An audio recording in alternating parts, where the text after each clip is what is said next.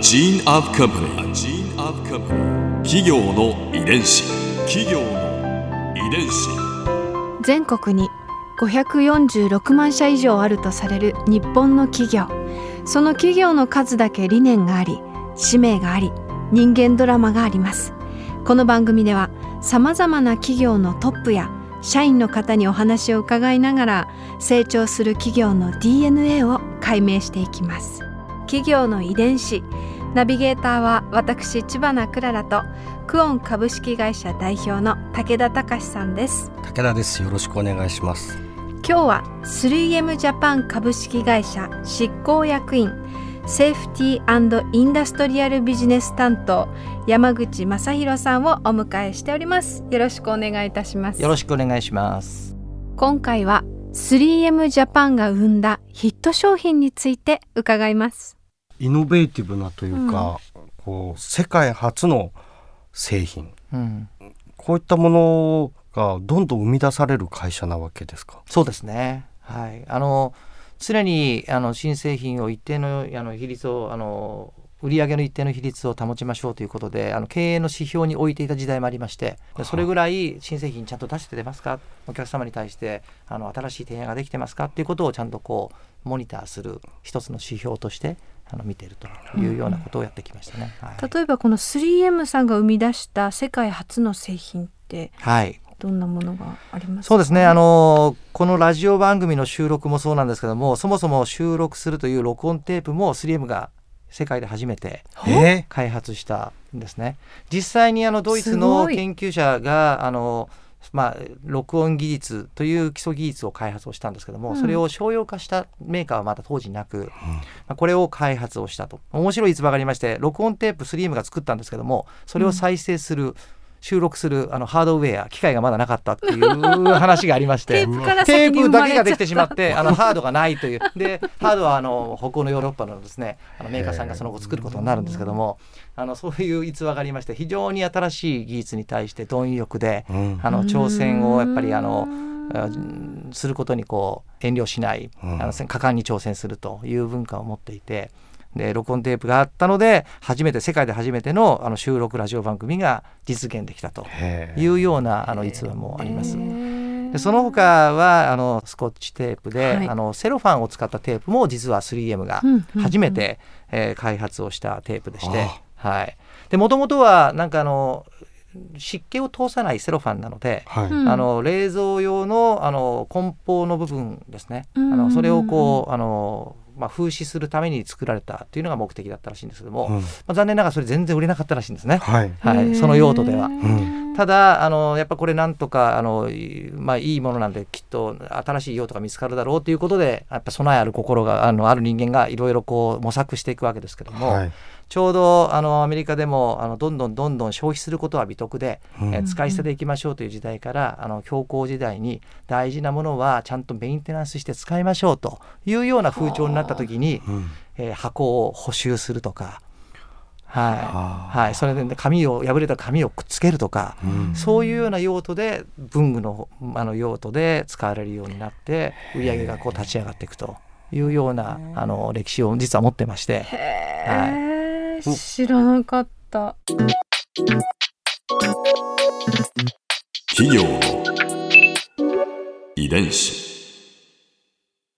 でもこうやってこう世界初の製品を含めてそのヒット商品をこう次々と生み出すことって大変なことだと思うんですよね、うん、やっぱり、ね、だって一つヒット商品作るのでもすごいことじゃないですか。そうですね。なのにそれをこう次々と生み出されていくっていうのはその理由っていうのは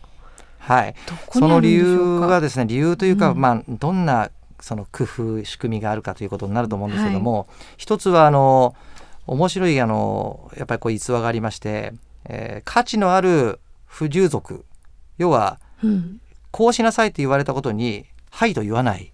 うん、そういうようなことを黙認するという文化がありまして。ただし価値があることなんですけどね、あのマスキングテープ開発当時実はあのなかなかあのいろんな高温ですとか乗り残りをしないけどもしっかり見切り線が出るようにくっつくテープっていうのはなかなか開発が難しかったそうで、あの思思い描いたスケジュールでなかなかあの開発が進まないということで、えー、開発を中止しなさいということで実は開発中止が宣言されるんですね。うんで、うん、そうなんですけどもそれを開発をあの手掛けていた技術者はこれは絶対に価値あるものなので絶対にものにしたいと。いうことで、あのこっそり会社が中止するプロジェクトなのに、こっそり開発を続けるんですよ。はい、でその方はどうも会社を辞めざるを得なくなったぐらいだったらしいんですけども、それでも会社に来て、で開発を続けていらっしゃったらしいんですよね。はい、で 執念を感じます、ね、執念を感じますよね。でで、まあ、あの最終的にやっぱりそれはものになりましてでこれがあの、まあ、売れるというふうになったということになりますけども、まあ、その時にやっぱりあの感じたのは、まあ、価値ある不従属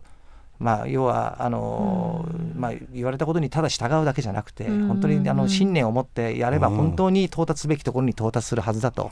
いうようなことを学んだと。ですからあのそれをやりたいという熱意や情熱を持ってる人は見過ごしなさいと。いうようなことをあの、まあ、これも言ってるわけではなくて逸話として残っていてでそれブートレッキングというふうに我々のあの会社の中では呼んでるんですけども、要は密常習を作ることをブートレッキングって言うんですけども禁止されてるものをこそこそ作って楽しんでるわけですよねお酒を、うん、まあ、それと同じようにあの価値あるあの不従属はとっても重要なので続けなさいと。マネージャーはそれを僕にしなさいと。いうようなあの仕組みがありましてあのそれがやっぱりあの次々あの次々ヒット商品を生み出すこととつながるかどうかはちょっと分かりませんけどもあの非常にあのなかなか開発が難しいことを実現するという観点では、うん、あのとてもいい、まあ、カルチャーなんだろうなと仕組みなんだろうなというふうに思いますね。い。ろんなものの、そうですね、あともう一つあのとても興味深い言葉はあの矛盾の強制っていうのがありまして、うん、あの当社では、あと白と黒がありますと白と黒ではないと。で白と黒が両立する共生する世界を作りましょうと。なのであの非常に厳しくあの管理をするところととっても緩やかにあの管理をするさっきの見過ごしなさいというところがそうなんですけども、やっぱり全て見過ごしてしまうと皆さん決められた時間に決められたものを開発するですとか、うん、決められたコストでやっぱりものを開発するって難しくなるじゃないですか、うん、でもきちきちきちっと管理をしていくと、うん、今度はあの思い切った発想や、なかなか難しい。それに合致しないプログラムってこぼれ落ちてしまうところがあると思うんですけども、見過ごしなさいという緩やかさを残すと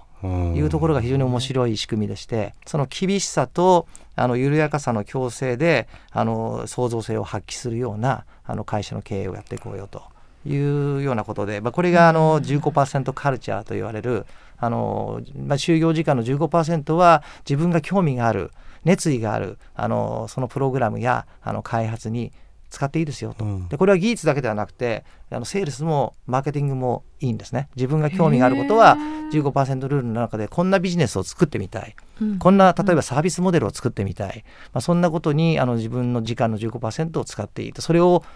自分の業務と直接関係ないって分かっていても上司はダメだと言ってはいけないというようなカルチャーがありまして、まあ、そこがあの、まあ、当社が持っている創造性と効率をどう共生させていくのかということをこううまくあの作り上げている仕組みなんだろうなというふうに思ってます。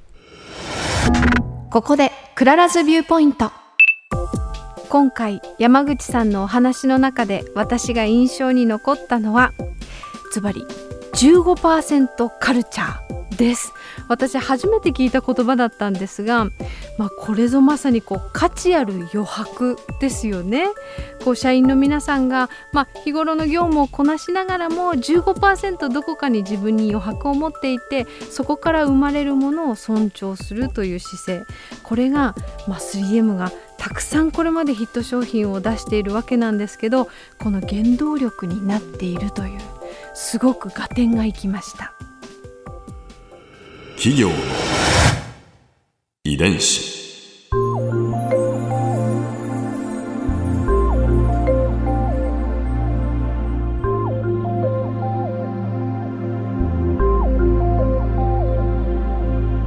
この番組はポッドキャストのほかスマートフォンタブレット向けアプリ JFN パークでも聞くことができます。お使いのアプリストアからダウンロードして企業の遺伝子のページにアクセスしてみてください。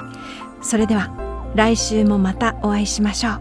企業の遺伝子ナビゲーターは私千葉なクララとクオン株式会社代表の武田隆でした。